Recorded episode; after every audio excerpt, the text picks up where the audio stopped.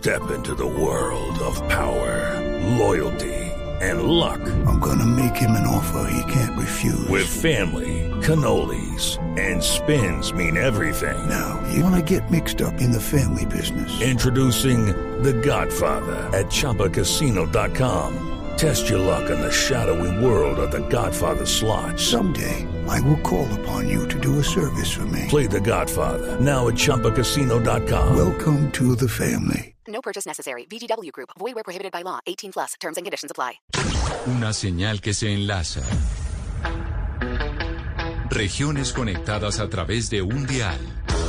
A partir de este momento, Oscar Montes, Ana Cristina Restrepo, Hugo Mario Palomar, Valeria Santos, Gonzalo Lázari y Camila Zuluaga analizan y debaten el tema del día. El tema del día. Colombia está al aire.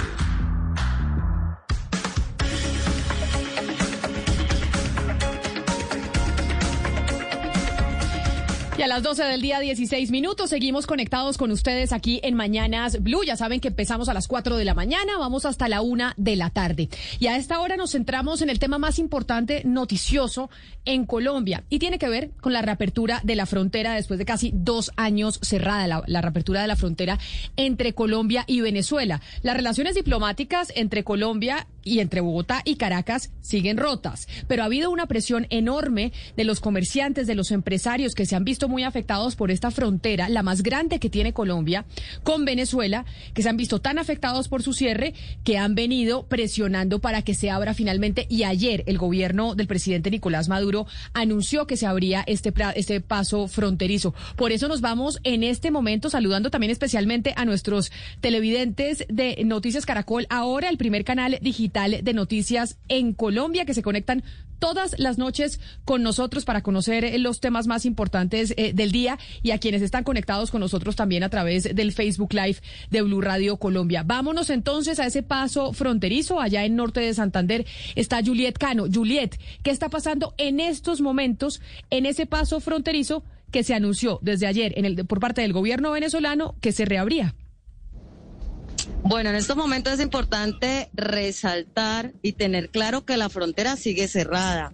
Lo que se mantiene es un corredor humanitario como ya se venía presentando aquí en el puente internacional Simón Bolívar. Ahí ustedes ven los niños que en estos momentos ya cruzaron el puente internacional, están del lado colombiano a la espera de abordar los buses que los van a llevar hasta las instituciones educativas de Villa del Rosario. Tan solo se permite el paso para los niños, algunos padres de familia también se les permite pasar, sobre todo con niños más pequeños, y también para los enfermos, quienes tienen programadas citas médicas. Las demás personas no pueden pasar, es decir, aunque retiraron los contenedores, la frontera permanece cerrada para los peatones en general. Según lo que ha dicho la Secretaría de Fronteras, es que em, este proceso podría, podría tardar de dos a tres semanas y entre tanto el corredor humanitario sí sigue habilitado.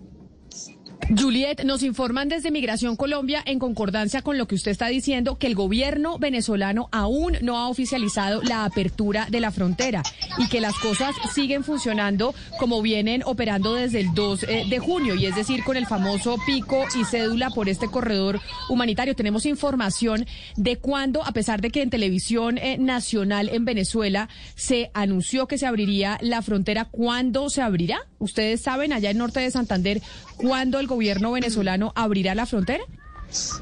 Es que desde ayer estuvo el protector del Táchira en la mitad del puente internacional Simón Bolívar. Nosotros estuvimos allí, Freddy Bernal, y desde ayer se dijo que no, él dijo que no se iba a abrir la frontera, sino hasta cuando se avanzara la vacunación, hasta cuando el Táchira avanzara en un 70% de vacunación, no se abriría la frontera no han dado una fecha precisa de cuándo se va a habilitar el paso para las personas en general.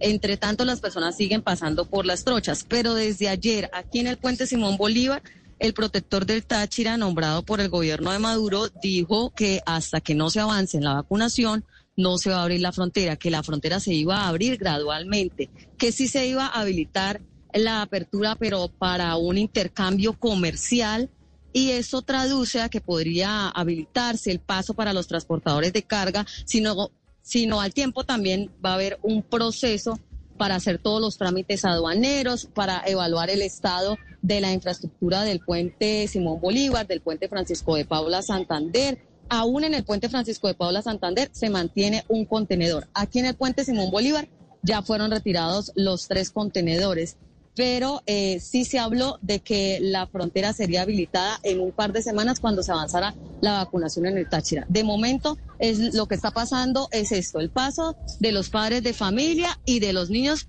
que vienen a estudiar, así también como las personas que tienen citas médicas programadas o que se van a vacunar. Eso es lo que está sucediendo y lo que sucedía aún con la, con los contenedores que se mantenían ayer. Es decir, nada ha cambiado pese a que ya fueron retirados los contenedores desde hace 24 horas de acá del puente Simón Bolívar. Pues Juliet, volvemos con usted en un rato precisamente al eh, puente eh, Simón Bolívar, ahí en la frontera entre Colombia y Venezuela, para saber cómo se sigue desarrollando el paso fronterizo, que usted dice nada ha cambiado a pesar de los anuncios, pero lo que sí se hace es un anuncio de una apertura de una frontera comercial, es decir, que pueda haber intercambio comercial entre los dos países. Volvemos con usted en un rato, Juliet. Gracias. Quiero saludar a esta hora a Catalina Lobo Guerrero. ¿Y por qué quiero saludar a la periodista y escritora independiente Catalina Lobo Guerrero? Porque ella es la autora de un libro que se llama Los restos de la, de la revolución. Y ella ha hecho una investigación y un seguimiento a los efectos que tiene para ambos países y para la zona fronteriza este cierre de la frontera. Catalina, bienvenida. Gracias por acompañarnos hoy aquí en Mañanas Blue. Hola, buenos días Camila y buenos días a todos. Si yo le tuviera que preguntar, y sé que puede ser muy ambicioso, ¿cuál ha sido para las, para las eh, poblaciones que están ahí en la frontera los efectos del cierre fronterizo entre ambos países? Usted que me diría de manera resumida.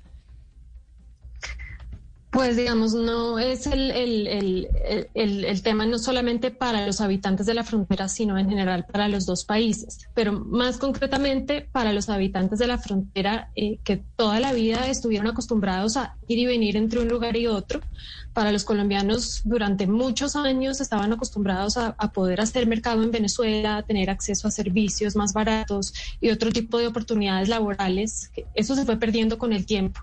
Y del lado de los venezolanos, luego de la crisis, eh, de que la crisis allí aumentó, la crisis económica, venir a Colombia significaba tener acceso a alimentos básicos, a medicinas, a otra cantidad de oportunidades para los niños, mejores colegios. Entonces, eso de alguna manera se vio afectado. Eh, esto estamos hablando ya desde el 2015 por ese primer cierre, digamos que fue arbitrario y unilateral por parte del gobierno venezolano, en donde se acusó, por ejemplo, a los colombianos de estar intentando hacer una operación paramilitar, etcétera. No sé si la gente recuerda ese cierre, pero después de eso vino una expulsión de más de 20 mil colombianos que yo retrato muy bien en, mi libro, en los restos de la revolución. Entonces, ese periodo también dejó ahí como, como una marca como una cicatriz también de una tensión entre los dos países que afectó muchísimo a ciudadanos a un lado y otro. Catalina, pues pero ahora con la escasez de gasolina, con el tema de la pandemia, pues la afectación ha sido aún mayor. Los únicos que no se han afectado son los que controlan las trochas y los pasos ilegales, el contrabando, el comercio ilegal, eso sí se ha mantenido pero, pero los, los, o sea, eh, eh, los efectos para los ciudadanos, concretamente de ambos países, han sido enormes. Cuando usted dice no centrarnos solo en la afectación que genera el cierre de la frontera en la población que está precisamente en esos pasos fronterizos, sino a los dos países en general, a los dos países cómo le ha afectado este corte de relaciones, no tener relaciones. Durante el gobierno del presidente Iván Duque, hemos estado sin relaciones diplomáticas con, con Venezuela. Y esto qué ha generado para ambas naciones. Bueno, el, no tener representación consular, por ejemplo, es una cosa gravísima. Personas que no, no, pueden tramitar ni siquiera un pasaporte vencido. O sea, de los venezolanos que viven aquí, que son ya, o sea, más de dos millones, no pueden tramitar muchos de los permisos y documentos que de hecho necesitarían también para acceder a un estatus regular en Colombia.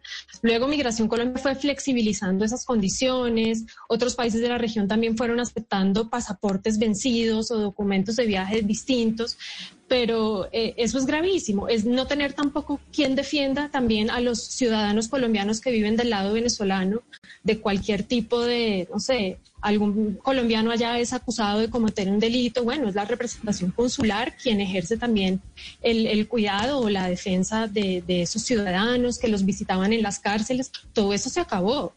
Y, son millones también de colombianos que quedaron allá desamparados. Entonces, eh, esta falta de relaciones, de pensar digamos que, que, todo se puede manejar desde Caracas y Bogotá y por los micrófonos, pues ha tenido consecuencias muy graves para millones de, de ciudadanos a ambos lados. Catalina, usted en su libro hace un retrato desde, desde Chávez hasta Maduro, cómo cambian las cosas, pero aquí hay algo eh, fundamental en este tema que estamos tratando hoy y es cómo las dinámicas del diálogo diplomático se rompen en la medida en que se cooptan todas las eh, ramas del poder. Hablemos un poco de, de, esa cooptación de las ramas del poder y cómo empieza a quebrar toda esa, esa relación eh, que hay entre uno y otro lado. Bueno, es que ahí lo que sucede es de manera muy gradual el chavismo va partidizando por de alguna manera o politizando cada una de las instituciones claves, entre ellas también el Ministerio de Relaciones Exteriores, pues que depende por supuesto del Ejecutivo. Y mientras Hugo Chávez fue presidente, casi que la figura de canciller era de llavero, o sea, era, era una cosa decorativa. Y en Casa Amarilla realmente el que mandaba era él con un estilo diplomático muy acostumbrado a los micrófonos, que también lo fue en su momento eh, de Álvaro Uribe, eh, y crearon entre ambos también una relación que era muy rara porque iba y venía entre unas tensiones, eh, pero luego entonces se firmaban algunos acuerdos binacionales o comerciales, o sea, de hecho es en el 2007-2008 donde eh, para los empresarios eh, colombianos hubo, digamos, una mayor oportunidad de hacer negocios también en Venezuela. Eso va cambiando y Maduro luego de que, eh, Maduro fue canciller, ¿no? Luego de que él asume la presidencia, pues ahí ha habido una altísima rotación, diferentes cancilleres, en un momento dado estuvo Elías Jaua, en un momento dado estuvo Rafael Ramírez, eh, Delcy Rodríguez, eh, pero no hay tampoco como una política internacional eh, y una apuesta por, por tener una diplomacia también más institucional. O sea, todo se queda como en unas decisiones muy caprichosas y también eh, dependiendo de la coyuntura nacional. Para mí este anuncio que se está dando hoy en la frontera es un tema muy mediático y que obedece también a una necesidad, sobre todo de Freddy Bernal, que es candidato a la gobernación del Táchira, y hay que entender que en estos momentos Venezuela está en periodo preelectoral y para él es perfecto ir a pararse en el puente y que le tomen las fotos y graben los videos eh, quitando los contenedores, pero como lo acaba de decir la periodista, en la práctica pues no ha habido ninguna reapertura formal. Entonces es una diplomacia muy también eh, construida de esa manera, a, a través de los medios de comunicación y no de otros canales más oficiales y creo que eso para el gobierno colombiano pues también ha sido como muy, muy difícil de manejar. Catalina, ¿usted ve que eh, este tema, el, el anuncio, la reapertura de la frontera con Colombia, tiene algo que ver con el tema electoral en Venezuela? Sí, justamente, o sea, me, parece que, o sea, yo revisaba la cuenta de Twitter de Freddy Bernal esta mañana y él decía, tal como les prometí, Freddy Bernal es el protector del, Táchira, no es el gobernador oficial. La gobernadora es Lady Gómez, pero el chavismo en ese proceso de desinstitucionalización que va haciendo nombra este tipo como de figuras, eh, no sé, para gobernadores o, alternativos, gobernadores alternativos en los estados que, digamos, no ganó electoralmente y ahí queda entonces eh, Freddy Bernal en este, en este cargo. Hay que ver también quién es Freddy Bernal. Es una de las figuras más interesantes pero controversiales de, del chavismo. Él está chirense, además, es quien ha controlado todo el tema de las bolsas CLAP y de estas ayudas con, con eh, subsidios económicos para el gobierno. Eh, y es una persona que juega duro, que, tiene ambiciones de poder y, además es, muy efectivo en las cosas que hace. Entonces, creo que hay que mirar también el papel de estos actores eh, un poco más en la sombra, pero que cumplen un papel importante en el gobierno de Nicolás Maduro. Pues es la periodista Catalina Lobo Guerrero, periodista independiente y autora de este libro que se llama Los retos de la revolución. Hoy que estamos hablando del anuncio sobre la apertura comercial de la frontera y los impactos que esto puede tener para ambos países. Catalina, mil gracias por, por habernos atendido el día de hoy. Ustedes, muchísimas gracias y buen día para todos. Y ahora, después de hablar con eh, Catalina Lobo Guerrero, vámonos para Cúcuta, norte de Santander, en donde nos atiende Jairo Tomás Yáñez Rodríguez, que es el alcalde de la capital eh, norte santanderiana. Alcalde Yáñez, bienvenido, gracias por atendernos usted también el día de hoy. Gracias, Camila. Un saludo cordial a ti y a tus oyentes. Alcalde, pero entonces, según lo que hemos escuchado de Catalina Lobo Guerrero, de Juliet Cano, que está allá en el punto fronterizo, realmente esto fue un anuncio, pero nada se ha materializado ni se va a materializar pronto. Yo creo que es un tema complejo por demás, que requiere entender que tiene que ser gradual. Es un proceso en el que primero que todo la solución de abrir un corredor humanitario para los niños, para el, flujo de comercio normal, para ir neutralizando el grave problema de, de, las trochas ilegales, de permitir incluso que los mismos connacionales venezolanos que necesitan todo tipo de bienes y servicios puedan pasar a través de los puentes internacionales. No, no, no, no hay forma cómo entender de que entre dos países, después de tantos años de historia, se pasen solamente las alternativas naturales de, la, de una frontera donde todos prácticamente aquí en, en forma muy respetuosa, ustedes en Bogotá no lo viven, aquí las familias comparten el padre, la madre, los familiares, son muchos años de historia que no las puede dividir así unilateralmente una diferencia política. Yo pienso que es importante todos estos pasos previos que se están dando, hay obviamente todo tipo de intereses, pero aspiremos que poco a poco, después de estas decisiones que son corresponsales a la decisión de Colombia, que fue la primera que abrió los puentes, esperamos que esto contribuya a, a un tema por demás humanitario, por demás de educación, por demás eh, en el entendido que Venezuela le falta absolutamente todo y Cúcuta en su proceso de reactivación económica le dará acceso naturalmente a la producción local como también producción nacional, lo cual incidirá directamente en la generación de empleo y en los factores que se afectan también por las difíciles circunstancias de la migración eh, venezolana, inmigración violenta de las zonas de consumo y de producción de coca de, de, toda esta región del Catatumbo. Paralelamente, yo pienso que es importante apoyar todas estas gestiones, pero que ojalá no haya cartas dobles, sino que estos temas se manejen con la mayor transparencia y que poco a poco recuperemos casualmente eh, eh, la esencia de la vida de la frontera. Step into the world of power, loyalty. And luck. I'm gonna make him an offer he can't refuse. With family, cannolis, and spins mean everything. Now, you wanna get mixed up in the family business. Introducing The Godfather at ChumbaCasino.com. Test your luck in the shadowy world of The Godfather slot. Someday, I will call upon you to do a service for me. Play The Godfather, now at ChumbaCasino.com. Welcome to the family. No purchase necessary. VGW Group. Void where prohibited by law. 18 plus. Terms and conditions apply. Que es el intercambio comercial.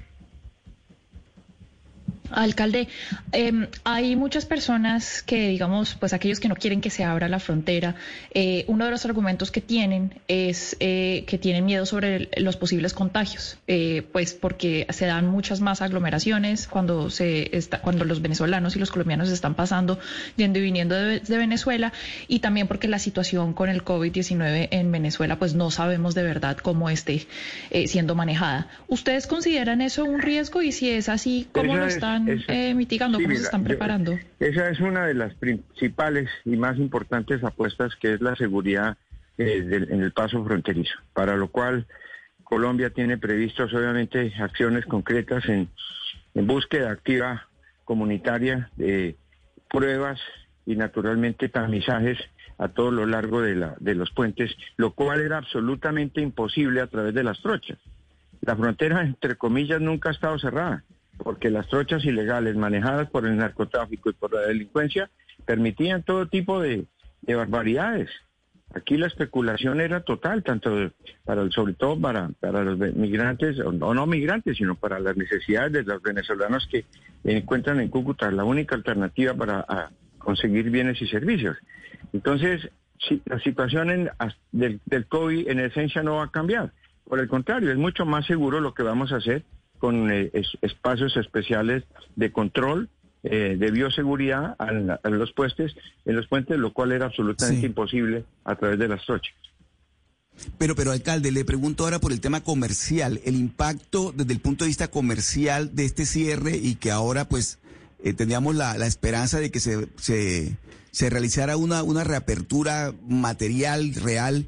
Ese impacto comercial, ¿cómo se ha sentido eh, en la ciudad? Tiene que empezarse a notar, naturalmente porque es una facilitación importante. No se les olvide que eh, la especulación en las trochas, con cobros incluso en dólares, hacían absolutamente insostenible, pero era la única alternativa que utilizaban no menos de 3.000 o 4.000 personas diarias que pasan hacia Cúcuta buscando eh, elementos de primera necesidad, repuestos, en fin. Venezuela lamentablemente está totalmente destruida. Su recuperación ojalá sea pronta, paralela con su oportuna recuperación de su democracia y la participación estratégica de la frontera en su desarrollo pues nos convoca a que seremos testigos, como de hecho ya poco a poco se nota en la ciudad, esa esperanza de que el flujo de comercio permita la reactivación y la generación de empleo local. Es, es un hecho que es la primera etapa.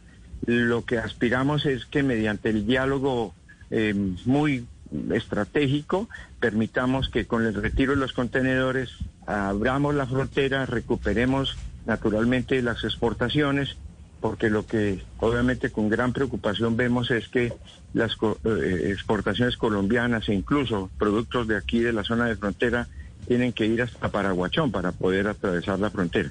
De manera que eh, todos los temas son eh, de paciencia, son objetivos, son, tienen unas claras intenciones y yo creo que el flujo comercial y la vida económica son en este momento el primer lugar de, la atención. Diferente es el respetuoso manejo que, que, le da el gobierno nacional de Colombia, nuestra solidaridad total con, con las decisiones del gobierno, con la preocupación, digamos, eh, estratégica que tiene Colombia de ojalá tener un vecino que recupere su democracia, que te recupere naturalmente tantos temas perdidos a lo largo de estos ya más de 20 años de pérdida de, democracia. Alcalde, usted habla del tema de las trochas y ese es un tema que sin duda alguna, a pesar de la apertura de la frontera, va a continuar. Y lo que me llama la atención es dónde están las autoridades, dónde está la alcaldía, dónde está la policía, dónde está el ejército colombiano, eh, tal vez en establecer esa conexión con el ejército venezolano. ¿Por qué sigue ocurriendo eso? Establecer conexión con el gobierno venezolano y con el ejército venezolano, como ustedes lo dicen, es absolutamente imposible. Ahí es donde hay que tejer un, plano muy estratégico de que ojalá poco a poco se vaya dando. Pero en este momento la defensa, digamos, fronteriza se realiza con el ejército, con la policía, con toda la institucionalidad colombiana a través o planes estratégicos liderados por la policía, por el ejército, por la inteligencia y contrainteligencia. Lo que pasa es que ustedes no se imaginan lo que son más de 500 kilómetros de frontera totalmente permeables, totalmente permeables, con un gravísimo eh, entorno alrededor del narcotráfico internacional. Son más de 40 mil hectáreas de coca que están en el Catatumbo son una cantidad de no más de, 500, perdón, de 15 grupos delincuenciales ilegales que tienen en el narcotráfico internacional las fuentes de abastecimiento de recursos, de armas, de insumos y que tienen obviamente sumida toda la región de Tibú, de la zona rural de Cúcuta, de la zona del Catatumbo, que ustedes saben que ese es uno de los temas más delicados que tiene esta región y que también eh, en forma colateral eh, da acceso al desplazamiento masivo por violencia de personas que ven en Cúcuta la única alternativa de, sobrevivencia, como también la migración desbordada, la diáspora venezolana, que es un tema supremamente delicado y que pues tenemos que enfrentar de la manera más humanitaria posible con estrategias paralelas de acompañamiento a estas personas, evitando la xenofobia como de lugar y naturalmente comprometidos con un proceso estamos tratando de sensibilizar también y hemos encontrado en el gobierno nacional y en, en la ayuda internacional este permanente dedicación para sembrar la migración. Pues alcalde, tenemos que convertirla en un tema positivo y en eso estamos. claro que sí, alcalde de Cúcuta, Jairo Tomás Yáñez, mil gracias por, por atendernos. Hoy que estamos hablando de ese anuncio que hizo el gobierno de Venezuela sobre la apertura de la frontera, que al final no es tan apertura como nos imaginábamos, sino que va a ser un tema gradual y que por lo menos empieza siendo un tema comercial. Mil gracias por haber estado con nosotros. Feliz tarde. Piano, piano se va lontano.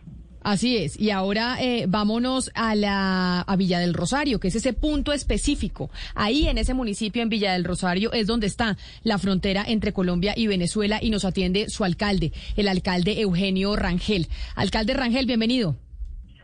Camila, muy buenas tardes. Un saludo muy especial a usted y a toda su amable audiencia. Bueno, usted que sí es el municipio ahí, el municipio fronterizo, porque Cúcuta es la capital de norte de Santander y que claro que se ve afectada por cuenta de lo que se determine en torno a la frontera, pero usted es el municipio que está ahí, en la línea divisoria entre, entre Venezuela y, y Colombia. Y le pregunto a usted, alcalde, ese anuncio que se hizo ayer desde Venezuela a ustedes en Villas del Rosario, ¿les dio felicidad o no? ¿Es una noticia que ustedes recibieron como positiva o no? A ver, Camila, inicialmente deberíamos iniciar porque Villarosario es el municipio más afectado y es el municipio receptor por el tema migratorio. Hoy por hoy Villarosario tiene 34.5 kilómetros de frontera, 18 trochas en funcionamiento, los puentes cerrados, ya estamos llegando a 19 Alcalde. Vamos a ver qué pasó con el eh, con el alcalde Hugo Mario que lo tiene. Yo lo sigo viendo a usted eh, en eh, en video, alcalde, pero no lo escucho. A ver si ahora retomamos la comunicación. ¿Me escucha? Sí, ya lo escucho perfecto. Adelante. que le manifestaba que Villarosario es el municipio receptor de la migración, que tenemos 34.5 kilómetros de frontera, 18 trochas en funcionamiento, un tema de ilegalidad bastante grande, y las bandas criminales, de verdad, es, es una ilegalidad total en estas trochas. Por eso, en el día de ayer que el gobierno venezolano manifiesta esa situación, yo considero que nuestro presidente desde el 2 de junio ha tenido la voluntad de esa, de esa reapertura, pero una, una apertura seria, una apertura gradual con todas las medidas de bioseguridad.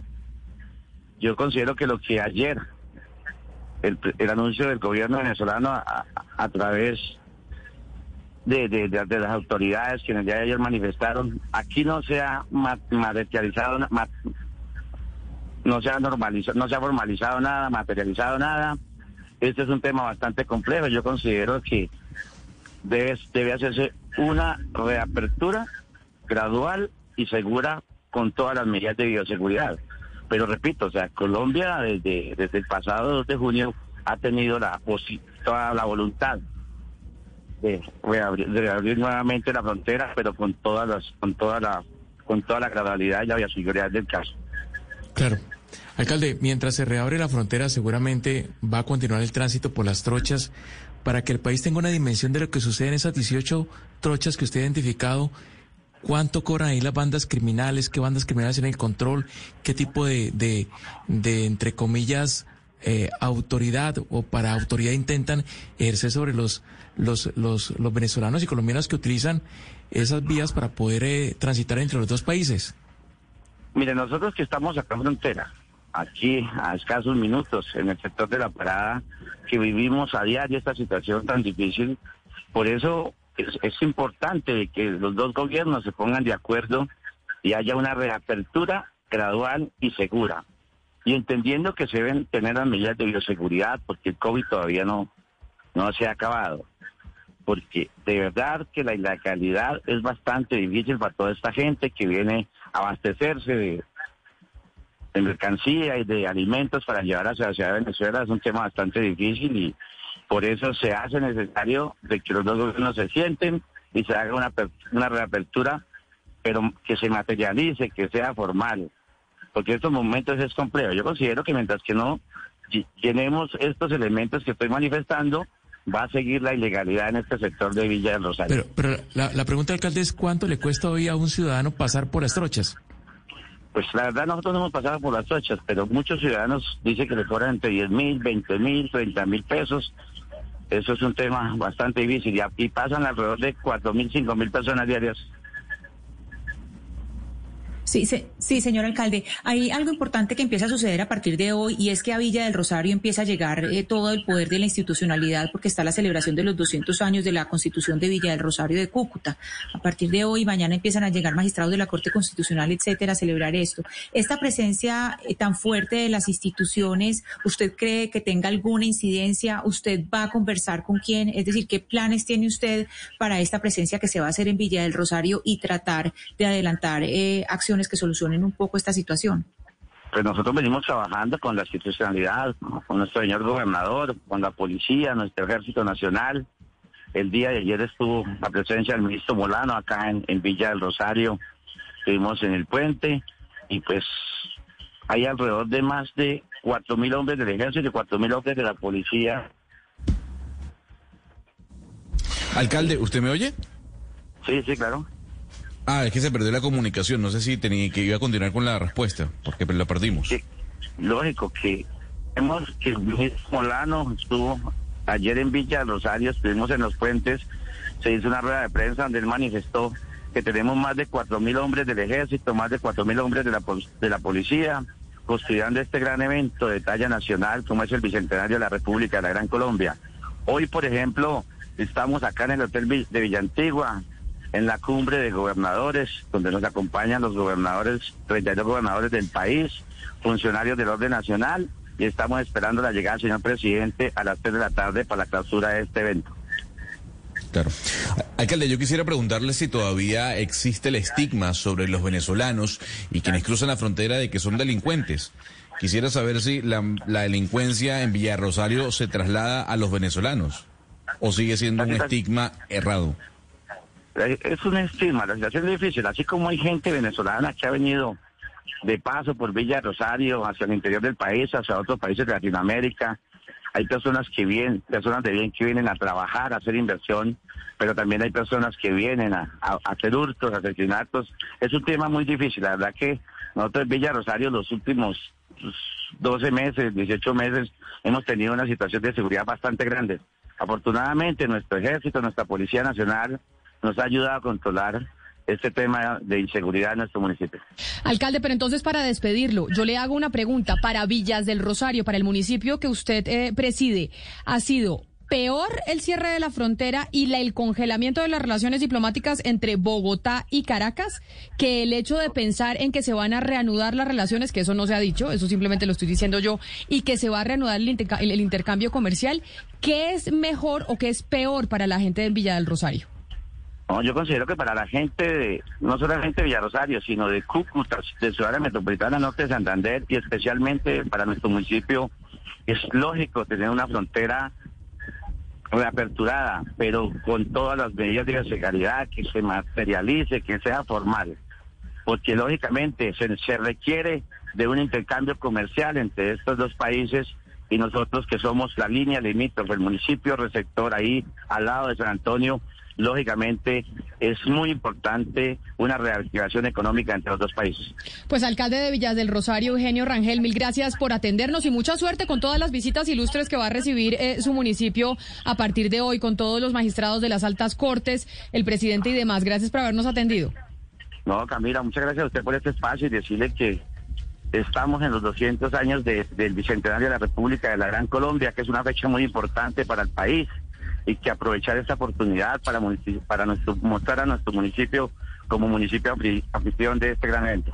Claro que sí. Feliz tarde y mucha suerte, alcalde. Y ahora vamos a hablar con los empresarios. Carlos Luna es el presidente del Comité Intergremial del Norte de Santander. Porque sí se habla que a pesar de que Caracas y Bogotá insisten en tener politizada eh, la relación por las diferencias que hay entre ambos países, pues sí ha habido una gestión de parte de quienes, de los industriales, de los empresarios, de los comerciantes, que quieren que la frontera se abra para revivir ese intercambio comercial. Señor Carlos Luna, bienvenido a Mañanas Blue. Gracias por atendernos. Camila, muy buenas tardes y un saludo especial a todos los oyentes y a todos los participantes de, este espacio. Sí, yo creo, digamos, eh, recogiendo un poco lo que han hablado los alcaldes y, Catalina también en el sentido de, la importancia de lo que significa el, tema de la frontera, no solamente desde el punto de vista económico, sino del desde el punto de vista social. Es claro que la frontera ha sido afectada desde hace seis años, cuando hubo el primer cierre, y no volvieron a pasar más de 35 mil vehículos por mediodía que pasaban por el puente Simón Bolívar, y tal vez unos 12 o 14 mil que pasaban por el puente Francisco de Paula Santander. Por esos puentes no volvieron a pasar vehículos como hemos acostumbrado y como conocimos la frontera históricamente. Segundo, desde el año 2019 está cerrada la frontera comercialmente por la instalación de los containers por parte del, del gobierno de Maduro, eh, a partir como reacción del tema que generó el concierto eh, de, de Cúcuta el año 2019. Y desde hace más de un año está cerrada la frontera por las condiciones, obviamente, que generó la pandemia. ¿Qué ha, gener- qué- ha- qué ha resultado de esto? Que se han financiado indirectamente y fortalecido a unos niveles increíbles megabandas eh, eh, de delincuentes, eh, guerrilla, el ELN, paramilitares, porque eh, con esa franquicia de miles de personas pasando eh, por, la cantidad de trochas que, que, la verdad no, no, no están censadas en su totalidad, y el paso de cientos de camiones de, mercancía que van hacia Venezuela y que no pueden pasar exportadas por la aduana de Cúcuta y San Antonio, ni la gente puede pasar por los puentes, pues claramente eh, ha generado unos temas de inseguridad a unos niveles increíbles. ¿Qué vemos? Una señal con el, la- el levantamiento de los, de los containers. Nosotros llevamos casi dos años, desde noviembre del año 2019 empezamos a reunirnos con organizaciones eh, sociales, eh, empresarios, aquí y allá, la Cámara de Comercio de, de- San Antonio, la Cámara de Comercio de Cúcuta, Fede Cámaras Táchira, la Cámara Colombo Venezolana, en el sentido de buscar esas soluciones con Socorro Ramírez de Puentes, eh, y hemos logrado que a partir, digamos, del año pasado, después del tema de la pandemia que no generaba un, un ambiente propicio para que esto se diera, eh, se pudiera generar lo que se dio finalmente, un esfuerzo regional, entendiendo las grandes diferencias políticas y diplomáticas que hay entre Caracas y Bogotá. Y por eso se han dado estos diálogos. Inicialmente el sector privado de los empresarios del norte de Santander y del Táchira, de Colombia y de Venezuela, y después, obviamente, con la autorización de los gobiernos nacionales, al gobernador del norte de Santander y a la figura del protector eh, que está en el Táchira, que es el diputado Bernal. Entonces, tenemos grandes expectativas, pero yo creo que hemos hecho todas las reuniones logísticas de preparación con la DIAN, con migración, con salud, sanidad portuaria, y aquí no van a cambiar las condiciones. Nos preocupa mensajes que cuando ya se ve que se levantan los, los containers, tanto del lado de allá como del lado de acá, que ahora vamos a revisar si el puente se va a caer, el puente Simón Bolívar, que vamos a ver de qué forma, cuando hemos pedido desde hace un año el alistamiento para que estuvieran listas todas las eh, institucionalidad fronteriza para cuando se diera es- esa determinación política de levantar el, el container y también la voluntad política también de autorizar a las autoridades regionales, entendiendo la complejidad diplomática y política entre Colombia y Venezuela, que pudiéramos avanzar. Me preocupa que la dilatemos por temas electorales y la frontera siempre Sí, ha sido una excusa, un, un, un as político, ya termino, Es- un as político para, para los picos y los bajos de los temas eh, eh, en cada país. Y eso es lo que nos preocupa, que se pueda echar a perder, como decimos aquí y se dice en Venezuela, ese tema de la apertura pronta. Y, y recordemos, señor Luna, la historia comercial, porque recuerdo usted en 2007, la relación comercial entre los dos países era de más de 5 mil millones de dólares. Era muy buena, era muy vigorosa, pero pasó que el tema político que usted cuenta y también que a muchos empresarios colombianos le quedaron debiendo dinero, mercancías. Eh, en este ambiente ahora, ¿cómo está la confianza de los empresarios eh, colombianos de Norte de Santander que usted agremia? ¿Hay confianza para volver a hacer negocios con el gobierno venezolano a pesar de las diferencias? Eh, ¿Lo harían? ¿Cómo está esa atmósfera según su opinión? Mire, hay las grandes empresas del país y digamos, son cifras de la Cámara Colombo-Venezolana y están las cifras también de las exportaciones, siguen exportando hacia, a- hacia Venezuela, sigue siendo un mercado muy importante. El tema de los pagos ya no está el tema del Cadivi ni nada de eso, son pagos obviamente prepagos eh, hechos con bancos eh, de- del orden internacional que le genera la garantía de que no van a tener problemas por esa por ese tema del pago. Yo creo que el pago no es una preocupación. Yo creo que lo fundamental es facilitar el tema logístico por este paso, que es el más importante. ¿Cuál es la diferencia entre Paraguachón y Norte de Santander? ¿Por qué allá sí pueden pasar los camiones? ¿Por qué allá sí hay coordinación entre el, el, el CENIAT y la DIAN, entre el SAIME y Migración Colombia? Hay supuestamente una coordinación en el tema de prevención de salud y aquí no. No, aquí hay que decir los temas como son. Cúcuta y el Norte de Santander ha sido escogido lamentablemente por ambos, por ambas, ambos gobiernos como un, un escenario del cuadrilátero político. Y eso es lo que nos preocupa realmente porque nos ha afectado cultural, social y económicamente. Y en los temas de seguridad, ni se diga. Creo que los controles migratorios y la mejora de la condición de seguridad será cuando se abran los puentes peatonal y haya control migratorio y el puente comercial para la exportación de los productos hacia y desde Venezuela. Sí, doctor Luna. Eh, el próximo año tendremos un nuevo gobierno y digamos que pues es muy probable que su posición ante Venezuela sea muy distinta de la del gobierno actual. ¿Qué eh, quisieran ustedes eh, como eh, gremios o asociación intergremial que el nuevo gobierno hiciera en cuanto a su relación con Venezuela para que se restablezcan estos nexos comerciales que existen con, con, ese país? O sea, ¿cuál es lo primer, ¿qué es lo primero que tiene que hacer el gobierno que entre el próximo año?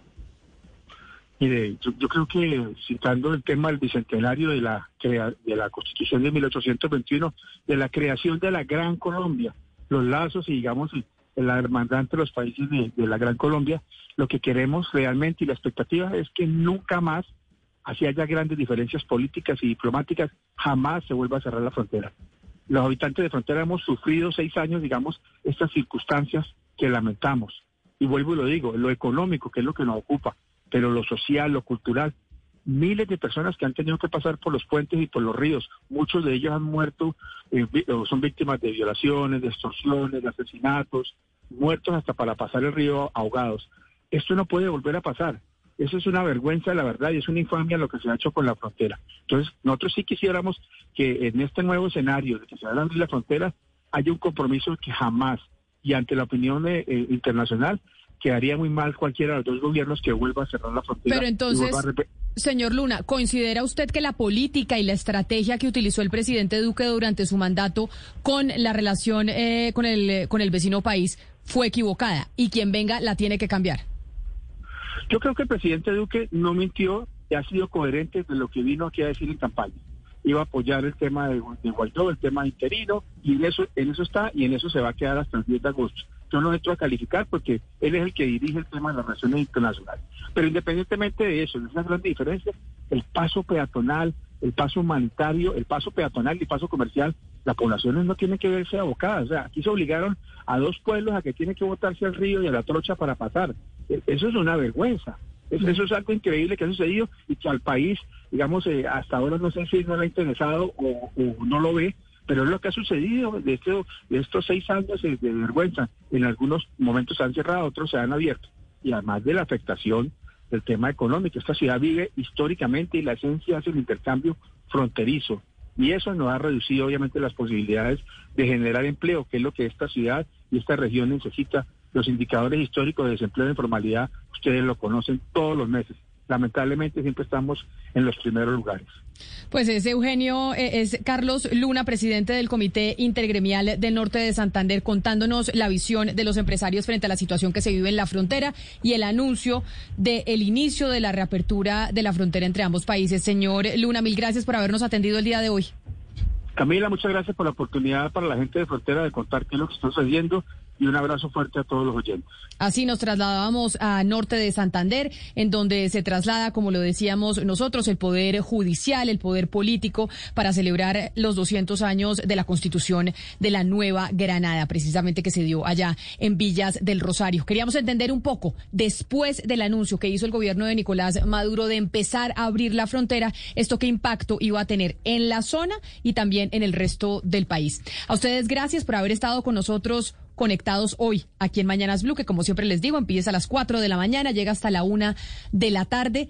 No se muevan de sus radios porque seguimos con la programación de Blue Radio después de la pausa. Hello, it is Ryan, and I was on a flight the other day playing one of my favorite social spin slot games on chumbacasino.com. I looked over the person sitting next to me, and you know what they were doing?